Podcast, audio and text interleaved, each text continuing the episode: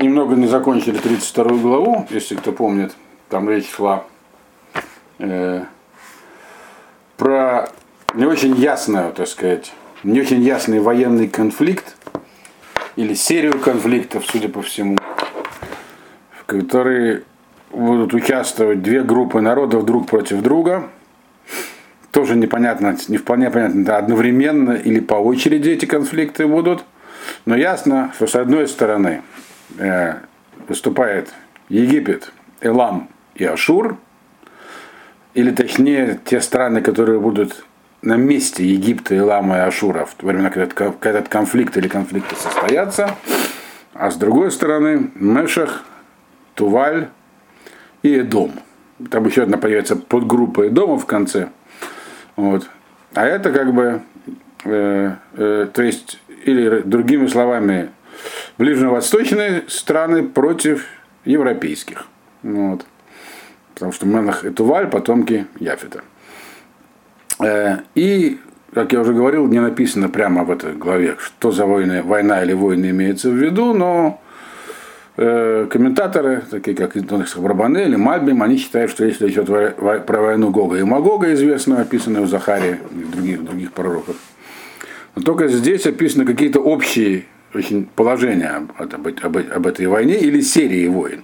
Кстати, есть Деврей Хазаль, который говорит, что вот война Гога и Магога это будет три разных военных этапа. И, возможно, они это отсюда как раз и учили из Ехескеля. Здесь говорится про три этапа. И здесь в основном говорилось про то, какое это будет жуткое кровавое месиво, как все будут погибать в массовых количествах, э, и, и с той и с другой стороны.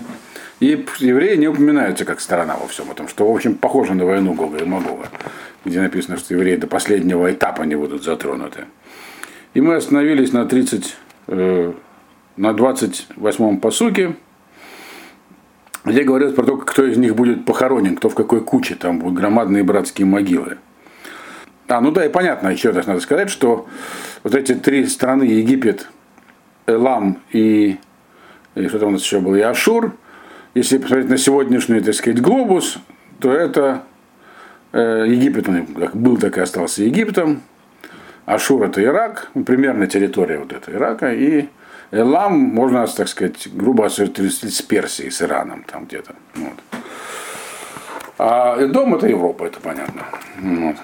Значит, вся христианская цивилизация. То есть здесь речь идет про столкновение какое-то, которое будет между исламской и христианской цивилизацией, или точнее иудея, иуд, иудео-христианской. И вот, значит, здесь говорится в 28-м посуке, «Ваата бетох арелим тешавер ватишкав эт халалей хорев». Это речь шла, по-моему, про Илам, что он, так сказать, э, среди трупов этих вот необрезанных, он тоже там погибнет, и его, так сказать, солдаты будут похоронены в этой куче э, погибших от меча. То есть э, там мы видим, что там разделяется их, когда последствия этих войн, которые будут идти, кто-то э, будет захоронен, так сказать, со своими актами. В некоторых случаях будет столько жертв, что не будут захоронены в перемешку. Про это здесь в основном говорится. То есть говорится про масштабы э, этих сражений, которые случатся. И теперь, значит, 29-й посуг, тут появляется еще один, до сих пор и дом так напрямую не упоминался, теперь появляется и дом еще вот во всей этой куче. То есть до этого был Туваль, э, Машах и Туваль, про них говорилось в основном, с, так сказать, с европейской стороны. 29-й посуг, Э, Шама и дом Малхейгем, Вехоль Несейгем, Ашер Нигну Бегуратам, Эт Халалей Хорев, Гема Эт Арлим Ешкаву, Вет Йордейбор. Там же появится вот эта война, которая была предыдущая описывалась, в которой будет участвовать Персия с кем-то. Тут, там же присоединится к этой войне э, Эдом со своим руководством э, и со всеми главами своими. То есть это будет Эдом, здесь описывается не как один народ, а как коалиция народов. Ну, собственно, похоже на Европу. Каждый под своим руководством. Какая-нибудь война в Персидском заливе, первая или вторая, очень подходит под это определение. Вот. Вот, под это описание, точнее. Только здесь написано, что они потерпят большой поражение, не то, поражение, их будет много убитых, а в этих, ни в первой, ни во второй войне в Персидском заливе не было много жертв со стороны европейской коалиции. Написано, э, Шама и Дом, значит, все значит, народы придут со своими царями и руководителями, то есть там будут написано Малахим и Насиим, то есть разных, э, разные страны, которые дома будут с разным политическим устройством. Как оно сейчас и есть. Где-то конституционная монархия, а где-то, так сказать, республика. Значит, и они будут воевать храбро, так сказать, очень. И много, у них будут погибшие. И эти погибшие будут похоронены со своими, с Орлим. То есть там они не будут в общей куче. То есть можно так понять, что, наверное, их не так много будет. В Этердейвор. Но они, но они тоже, так сказать, то есть присоединяться, так сказать, к этому большому количеству покойников, э, которые там называются как бы брошенными в яму, но они будут как бы в порядке похоронены. То есть можно сказать, что здесь что-то похожее описывается на вот эти вот первую и вторую войну в Персидском заливе. Вот. Если кто помнит, первая война в Персидском заливе была в 89 году, когда Ирак захватил Кувейт. Значит, а вторая, когда Саддама Хусейна уже прикончили. Дальше, 30-й посуг. Шама насихей цафон кулам выколь цедуни. Ашер ерду эт халалим бе хитатам мигуратам бошем вишкиву арелим эль херев Ваису климатам эт Йордейбор. Тут еще одна группа появляется в этих всех войнах. Через череда войн. И про нее уже говорится иначе. Если про предыдущих вот э, эдемитян говорилось, какие они будут храбрые, как у них будет даже все организовано после смерти и так далее. Здесь появляется другая группа. Значит, она тоже примыкает к дому, но она называется Насихей Цафон так сказать, главный севера. Некий Насих – это принц, принцы севера. Все они такие важные, придут туда, и с ними написано будет «Выколь Цидони», и с ними будут сидонцы. А Сидон – это у нас что, кто помнит? Это Ливан, север Ливана. Вот, э, Цур и Сидон, когда вы читали пророчество уже Екескеля про Цур, там говорилось, упоминался э, Цидон, Сидон современный. То есть некие события, появятся некие важные представители Северной коалиции, вот, э, называются как бы принцами, то есть они играют какую-то главенство, у них есть некая главенствующая роль в этой вот выдомской коалиции. И они как-то связаны будут с Ливаном, с Сидоном. Значит, и они тоже, ну, из них тоже многие будут убиты, но они погибнут в страхе. То есть они не написано, что они храбро будут сражаться. Они какие-то будут не храбрые. У них будет страх. Э, и у них как бы им будет стыдно за свою, так сказать, нехрабрость, так бы мигуратам бушимность, из-за своей, так сказать, э, из-за твоей доблести в кавычках им будет стыдно. Но они тоже будут похороненными так, со своими, то есть там не будет, значит, не будет большого месива, то есть они когда будут похоронены отдельно, своих убитых похоронят. И, так сказать, со своим позором они э, уйдут в могилу. Про что это говорится? я думал так. То есть это все в рамках того же, так сказать, длительного военного конфликта в Ближнем Востоке. Можно сказать, под это вот описание подходят некоторые эпизоды войн крестоносцев. Но здесь, потому что у них было королевство, э, отдельное королевство в Ливане у них было, крестоносцев. Вот, кроме Иерусалимского королевства. А можно сказать, что это просто события времен э, Первой Ливанской войны, э, израильской. Там были американские война в Бейруте, войска в Бейруте расквартированы, которые погибли там много, 200 человек в террористическом акте, они, так сказать, ретировались оттуда довольно быстро. То есть намекает, что гордиться, гордиться им будет нечем, и Ливан в картине. Что-то, какой-то конфликт, связанный с Ливаном, и с теми, кто не просто, так сказать, и дом, а главный из дома. Главный из дома сегодня Америка. Может быть, поэтому про это что-то такое здесь говорится. Как я уже говорил, так Мальбим пишет, конкретно понять, о чем эти пророчества трудно.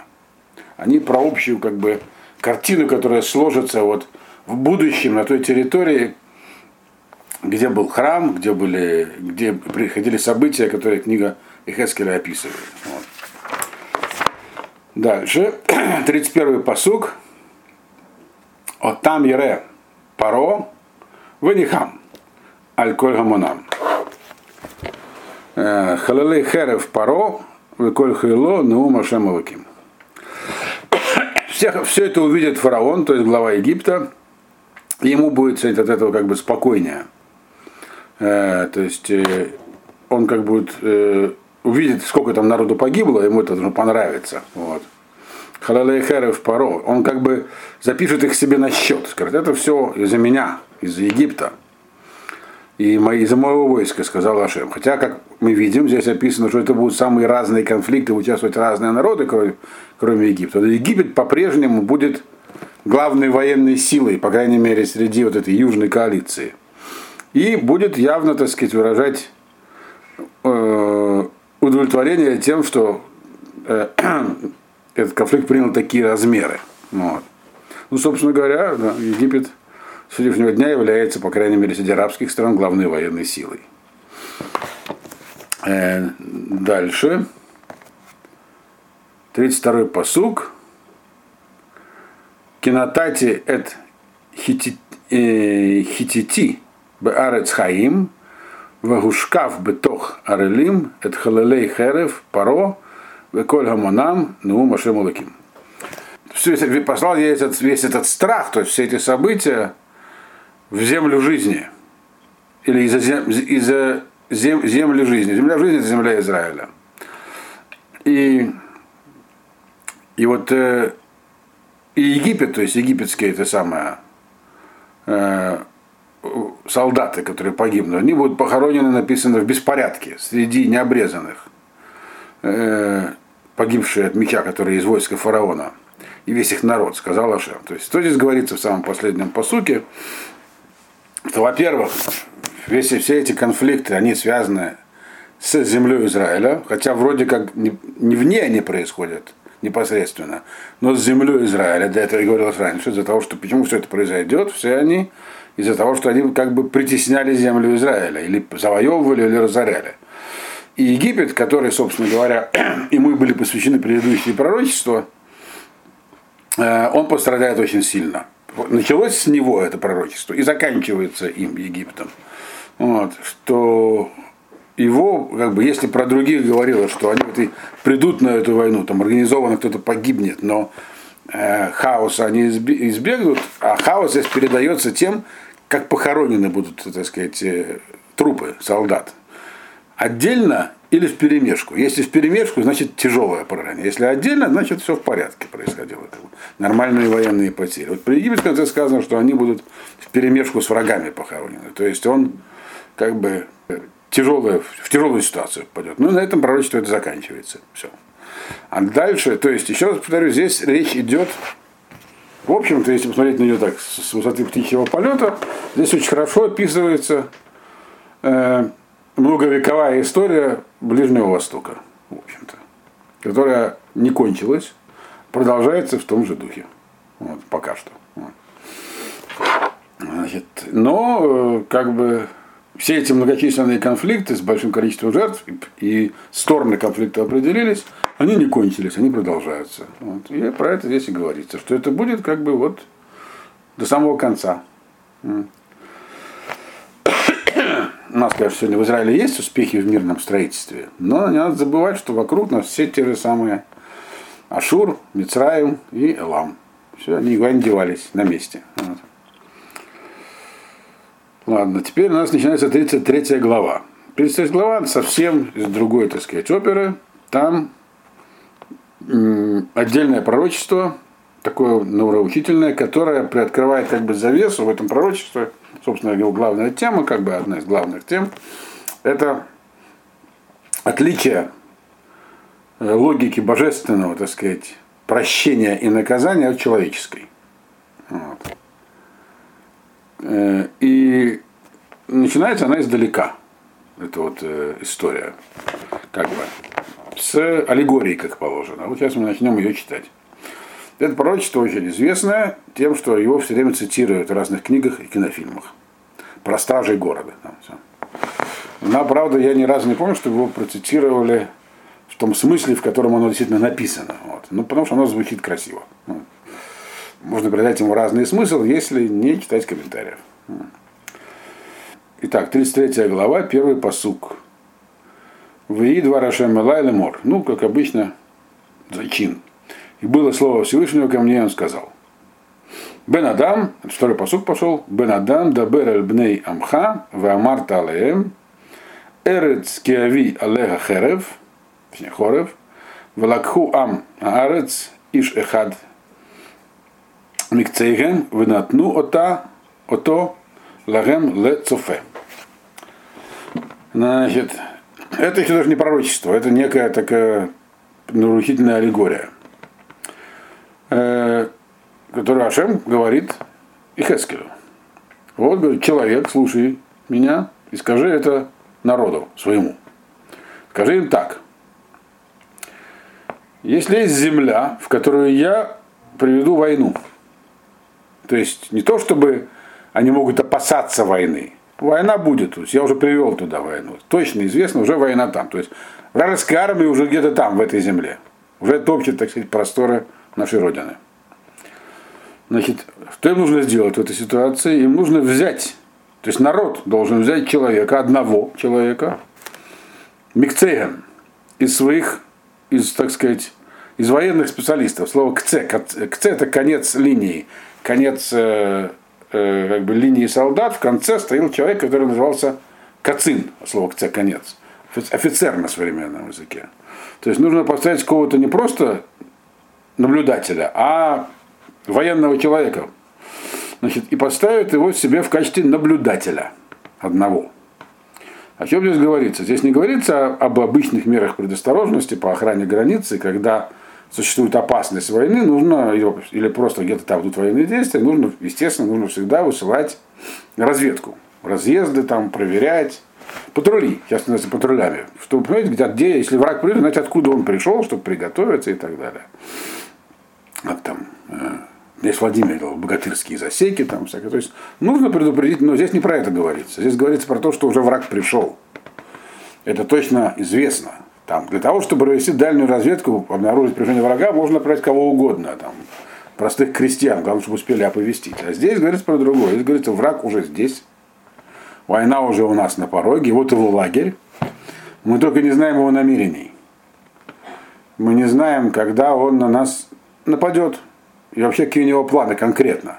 Ясно, что планы у него есть, планы недружелюбные, но у него есть разные варианты действий. Он может пойти штурмовать один город, может пойти штурмовать другой город, может совершить обходной маневр и пойти разгромить войска, может пойти вообще в пока что за границей у него там еще есть враги. То есть нам нужно знать конкретно, вот, уже, уже, так сказать, надо уже реагировать на конкретные действия. Чтобы понять, как реагировать на конкретные действия, нужно уметь их расшифровывать. Для этого нужен просто человек, который разбирается в этом.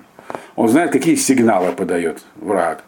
Вот, что означает построение его в том или ином порядке. То есть он, поэтому нужно написано, нужно, в такой ситуации нужно поставить не простого человека, а хорошо разбирающегося в предмете, вот, в качестве постоянного наблюдателя за тем, что происходит в стане врага, вот, и он должен будет э, нас предупредить. Ну, в следующий посуг.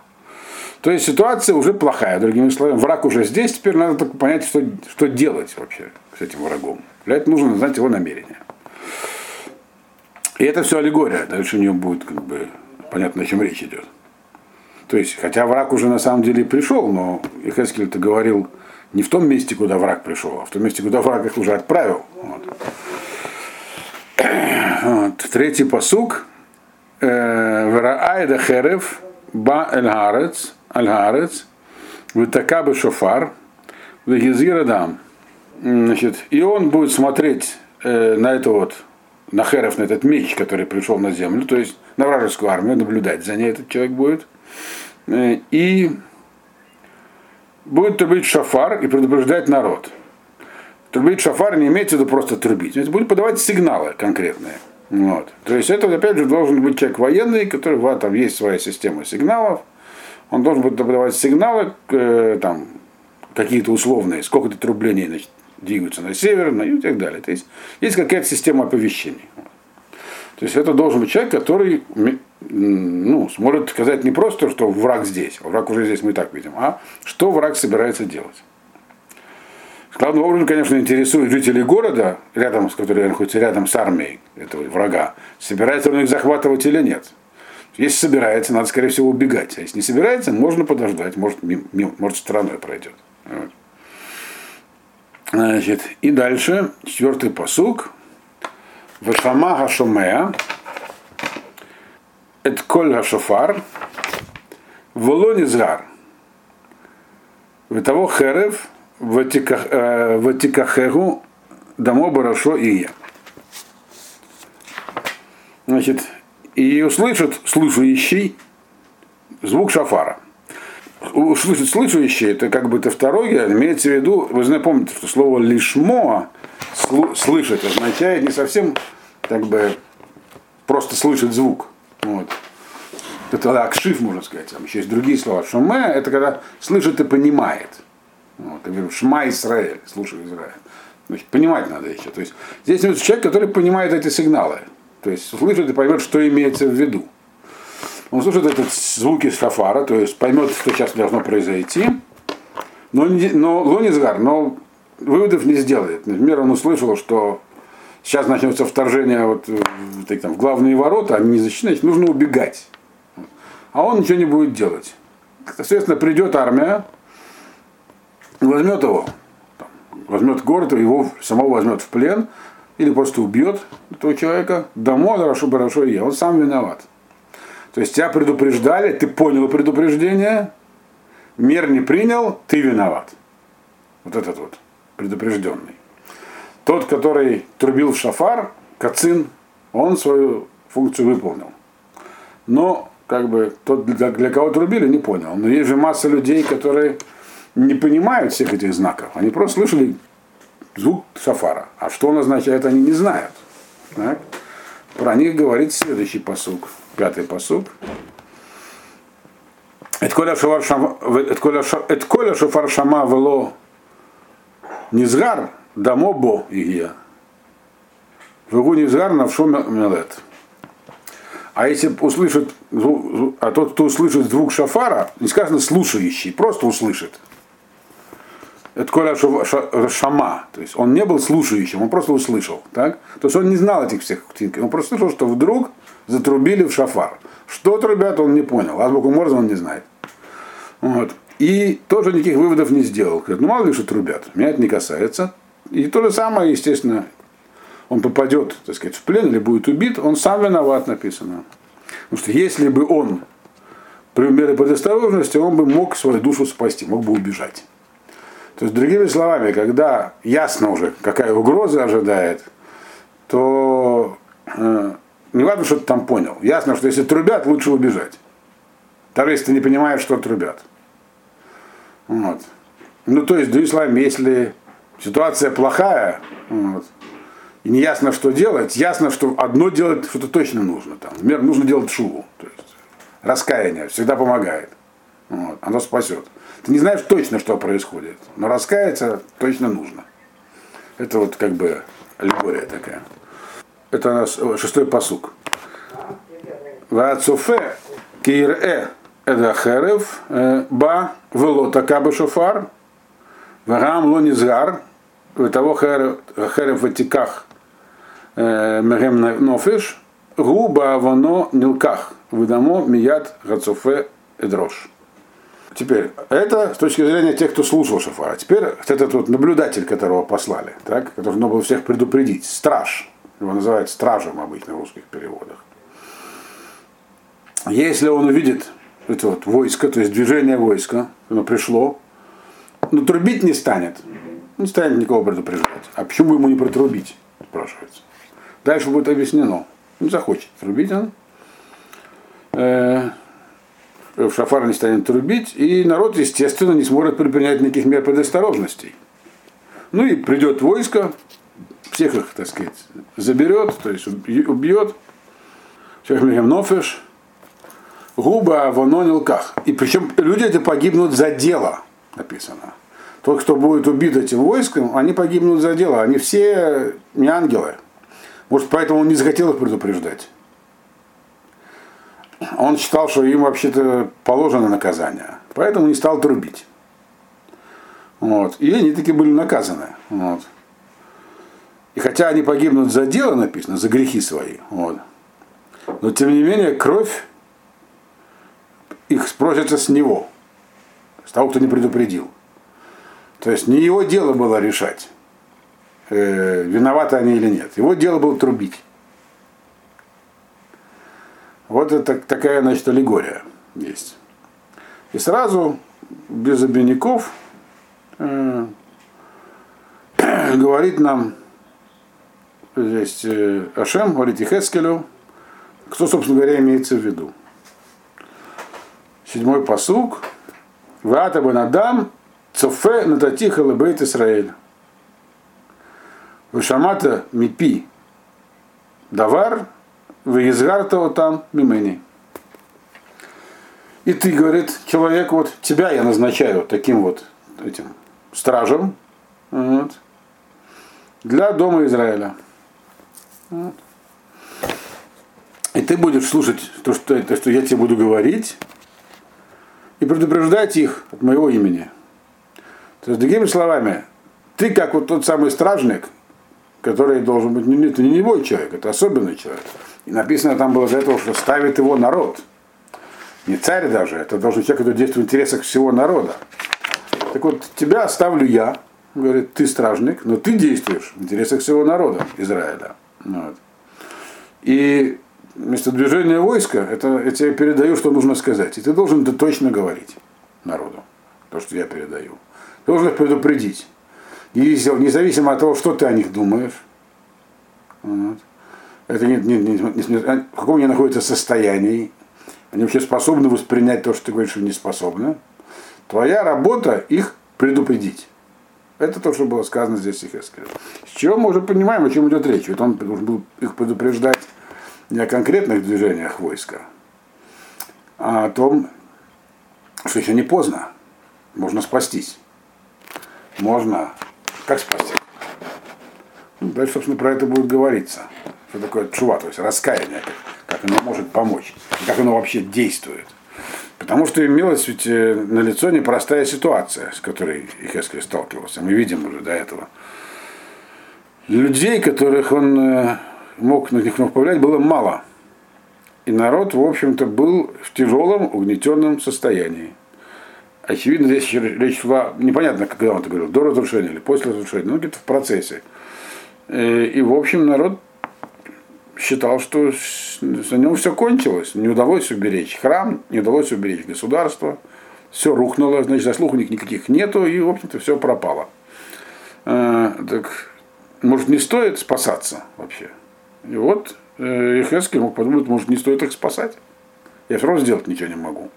Чего он только там не, не вытворял. Видимо, работало плохо. А ему говорит, нет. Ты как тот страж, который не захочет трубить, говорят, что трубить для этих. Не протрубил, виноват. Поэтому ты будешь трубить то, что я тебе говорю. И вот дальше идут интересные пояснения. Это нас дальше восьмой פסוק. באמרי לרשע. רשע מות э, תמות. ולא דברת להזהיר רשע מדרכו. הוא רשע בעוונו ימות. ודמו מידך אבקש. Значит, значит, когда я буду говорить по поводу для злодея, так сказать, что зло, вот этот самый злодей, нечестивец, умрет смертью, а ты не скажешь ему про это, этому злодею, ты не предупредишь его, чтобы он с своего пути свернул. То есть я передам, скажи ему, что будет так, ты если так будешь продолжать, ждет тебя смерть. А ты ему не передашь. Вот. Э, Разгир Рашами Дарко, Ура Шаба Авано ему, потому что э, он-то, конечно, злодей, и он от своего греха умрет, от своих злодейств. Но спрошу я с тебя за него. Здесь записана странная вещь. Есть злодей, так? Злодей очевидный. Ну, по злодею в виду разные вещи. Есть мы знаем две области, где человек может проявить себя, проявить как злодей или как праведник. В отношениях с Богом, в отношениях между людьми. Неважно, какой злодей здесь имеется в виду. Он человек, который не соблюдал никаких заповедей, плевал на все, питался в основном свининой, и не знаю, может, вообще притеснял вдов и сирот и вообще воровал. Вот. К нему приходит пророк, и, конечно, здесь не имеется в виду один человек, имеется в виду народ. Как бы, но здесь как бы на примере человека поясняется. Говорит, знаешь, что ты злодей. Бог тебе говорит, что ты злодей. И за такое злодейство ты пострадаешь. Он говорит, спасибо, а то я не знал. И продолжает злодействовать. Че к нему идти? У нас спрашивается. И вот говорит Ашем здесь, э, Искилю, должен прийти и сказать. Потому что если злодейство его до смерти, виноват будешь ты, если не скажешь. А что, вроде бы вещь-то очевидна, и так все знают, что он злодей. Он сам знает, что он злодей. Но если ты ему не скажешь, ты будешь как тот стражник, который город не предупредил. Вот. Дальше будет объясняться, почему так. Ведь, в принципе, когда наше представление о людях и о наказании их награде обычное, в том, что человек судится по совокупности его поступков. Вот он много чего плохого совершил, э, и в принципе мы смотрим, ну, сделал что-то хорошее. Но если у него, так мы даже говорим перед Рошана, в основном то злодейство на счету, значит он злодей. А мы дальше видим, что у Вашема другой счет. Девятый посук. Веата Киизгар Тараша, Медарко Лашув Мимену, Велошав Медарко, Губа Авано Имут. Веата Навшиха Яцал. Теперь, а ты же, ну, если ты предупредишь злодея о его, так сказать, неправильном пути, чтобы он сделал шум, раскаялся. Так? И он этого не сделает. Он продолжит в своем, так сказать, злодейском э, образе жизни, так сказать, пребывать. Он умрет за свой грех.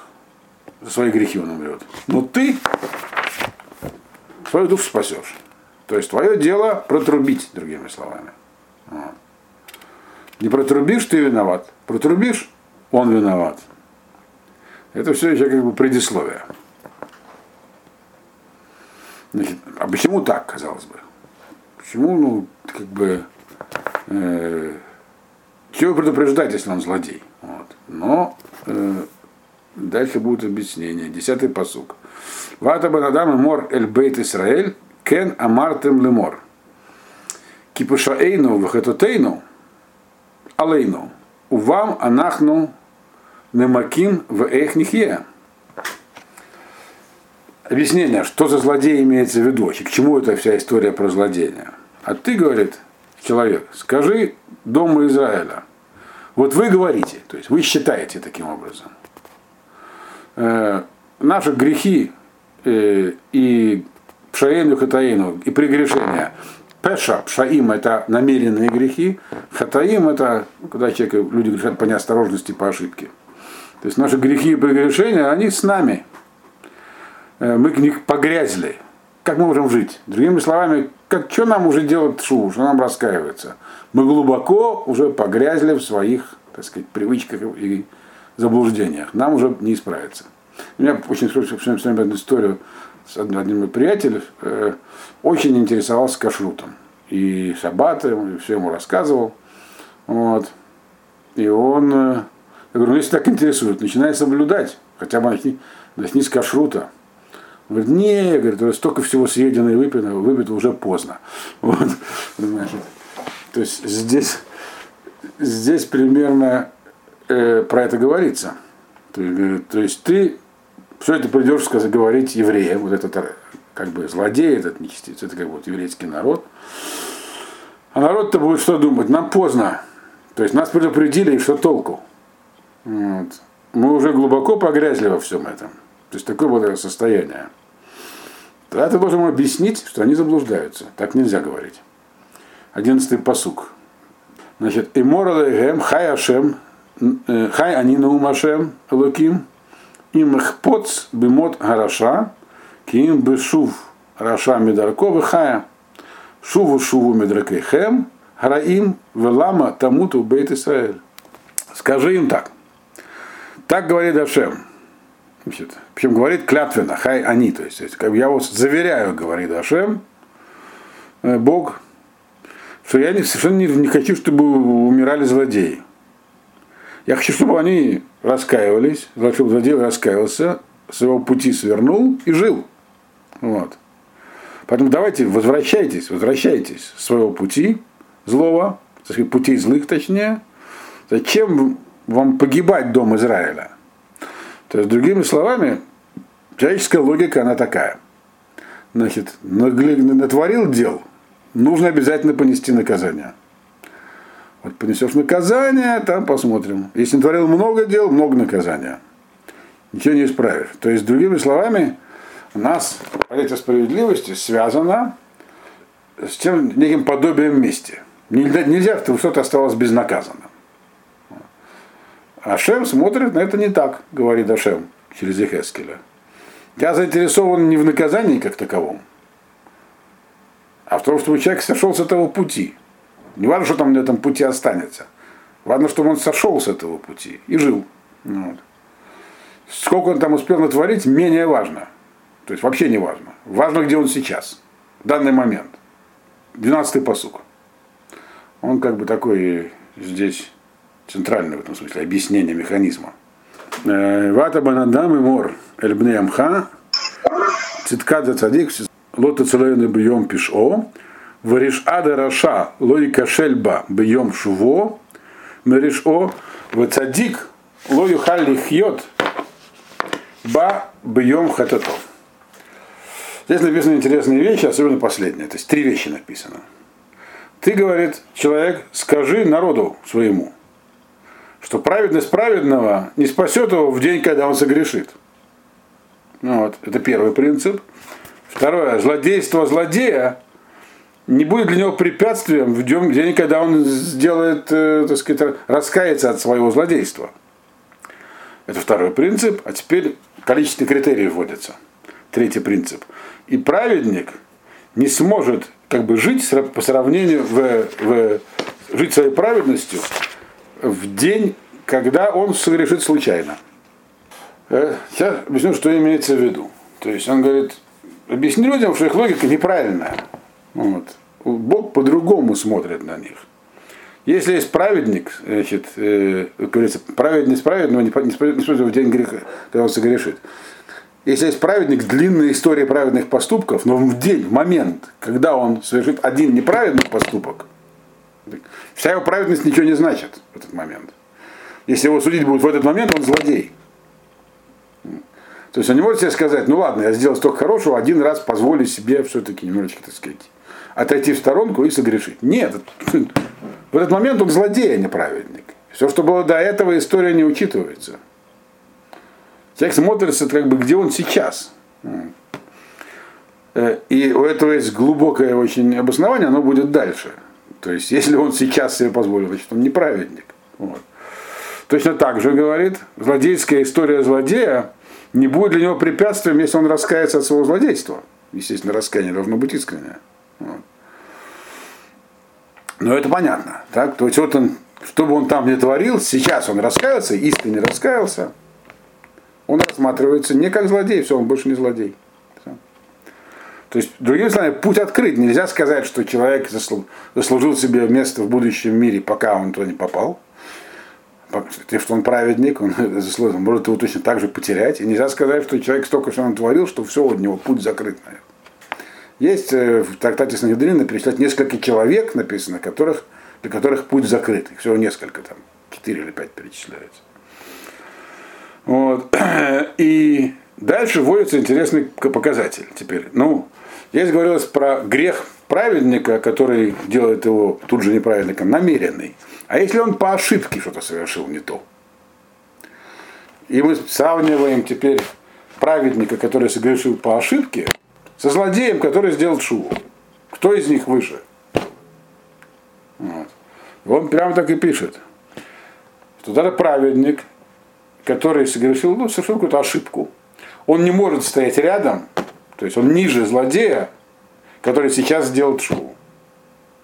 То есть, другими злодей, который сделал шоу сегодня, он больше не злодей. Все. Он полностью как бы вышел из этой категории. Его прошлый хвост отрезан.